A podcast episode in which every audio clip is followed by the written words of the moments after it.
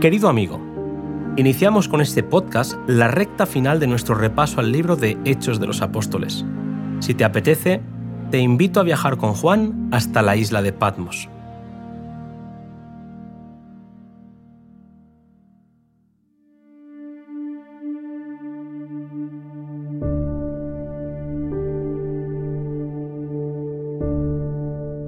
Más de medio siglo había pasado desde la organización de la Iglesia cristiana.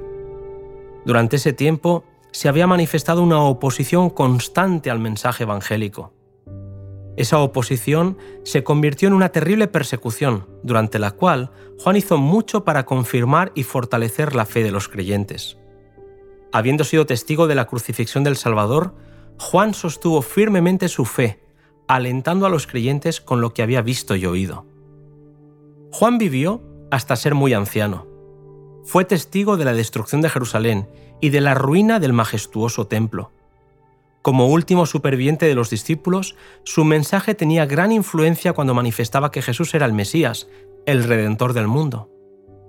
Nadie podía dudar de su sinceridad, y mediante sus enseñanzas muchos fueron inducidos a salir de la incredulidad. Su liderazgo y ascendencia ante los creyentes despertaba el odio de los gobernantes judíos, que decidieron silenciar la voz del valiente testigo de los milagros y enseñanzas de Jesús. Juan fue llevado a Roma para ser juzgado por su fe. Allí, testigos falsos lo acusaron de ser un peligroso rebelde con el fin de conseguir su muerte.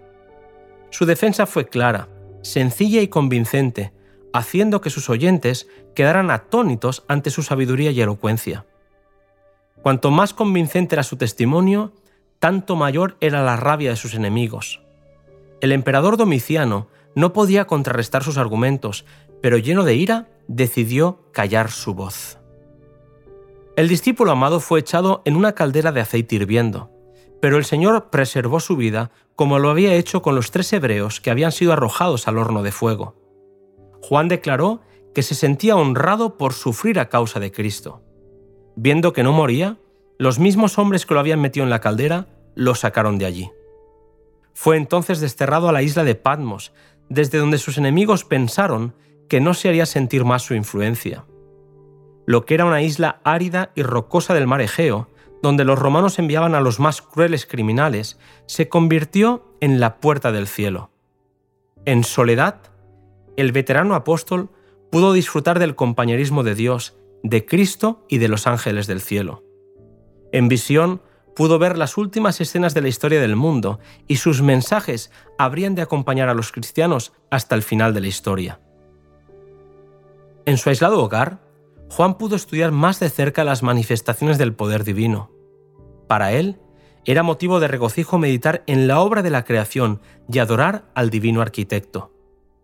Aunque sus alrededores parecían desolados y áridos, el cielo azul que se extendía sobre él era tan brillante y hermoso como el de su amada Jerusalén. Alrededor suyo, el apóstol observaba vestigios del diluvio que había inundado la tierra porque sus habitantes se habían aventurado a transgredir la ley de Dios. El mar, azotado por la furia de los vientos despiadados, representaba para él la ira de un Dios ofendido. Percibía la fragilidad e insensatez de los mortales, los cuales, a pesar de ser gusanos del polvo, se glorían en su supuesta sabiduría y fuerza y ponen sus corazones contra el Rey del universo, como si Dios fuera semejante a uno de ellos. Al mirar las rocas recordaba a Cristo, la roca de su fortaleza, a cuyo abrigo podía refugiarse sin temor.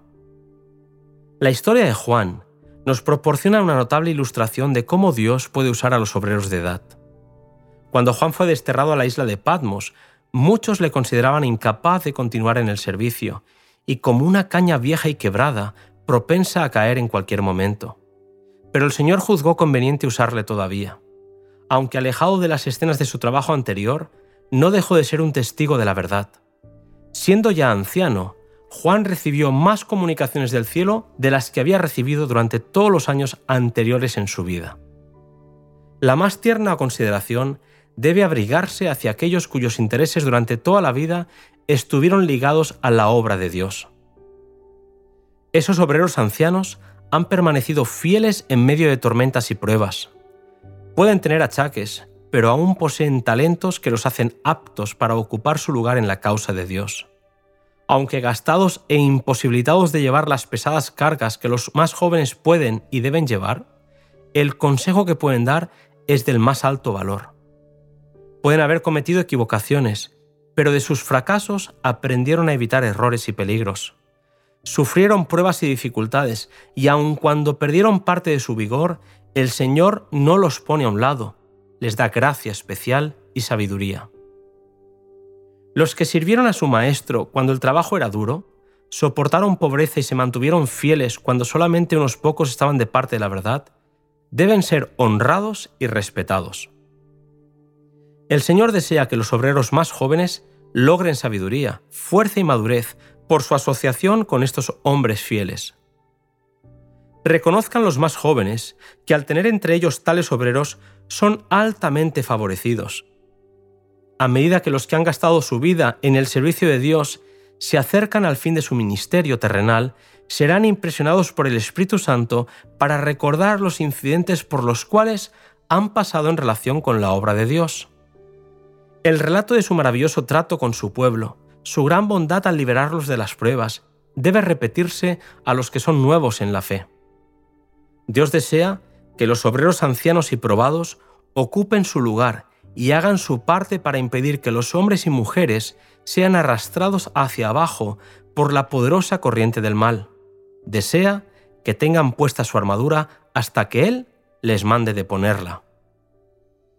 En la experiencia que adquirió el apóstol Juan bajo la persecución, hay una lección de maravilloso poder y ánimo para el cristiano. Dios no impide las conspiraciones de los hombres perversos, sino que hace que sus engaños obren para bien de los leales. Cuando lleguen las tormentas, la persecución, amarga oposición y trabajo injusto, recuerden los obreros que la experiencia se adquiere en el horno de la prueba y aflicción. En esos momentos Dios acerca a sus hijos a sí mismo, para poder mostrarles sus debilidades en contraste con su fuerza. Les enseña a apoyarse en Él. Así, los prepara para afrontar emergencias, para ocupar puestos de confianza y para cumplir el gran propósito para el cual les concedió sus poderes. En todos los tiempos, los testigos señalados por Dios se han expuesto al vituperio y la persecución por amor a la verdad. En todos los casos, la constancia humana ha evidenciado la fidelidad divina. La fe es confiar en Dios en el momento más difícil. Es sentir que, a pesar de la tormenta, Dios lleva el timón. En ningún caso Jesús presentó a sus seguidores la esperanza de alcanzar gloria y riquezas terrenas, ni de vivir una vida libre de pruebas. Al contrario, los animó a ser fieles en el camino de la dificultad. Como pasó con Cristo, pasará a todos los que estén dominados por su espíritu. El carácter de la persecución cambia con los tiempos, pero el espíritu que la fomenta es el mismo que siempre mató a los escogidos del Señor desde los días de Abel. En todas las épocas, Satanás persiguió y torturó al pueblo de Dios, pero en su muerte llegaron a ser vencedores. Testificaron del poder de uno que es más fuerte que Satanás. Hombres perversos pueden torturar y matar el cuerpo, pero no pueden destruir la vida que está escondida con Cristo en Dios. En medio de la prueba y la persecución, el carácter de Dios se revela en sus escogidos. Los creyentes en Cristo, pase lo que pase, pueden decir confiados, considero por lo demás que los sufrimientos presentes no tienen comparación con la gloria que un día se nos descubrirá. Romanos 8, versículo 18.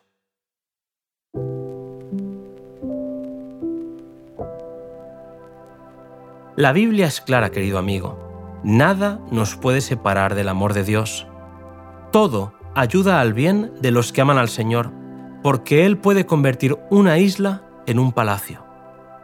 Nos volvemos a encontrar en el siguiente podcast, el Apocalipsis.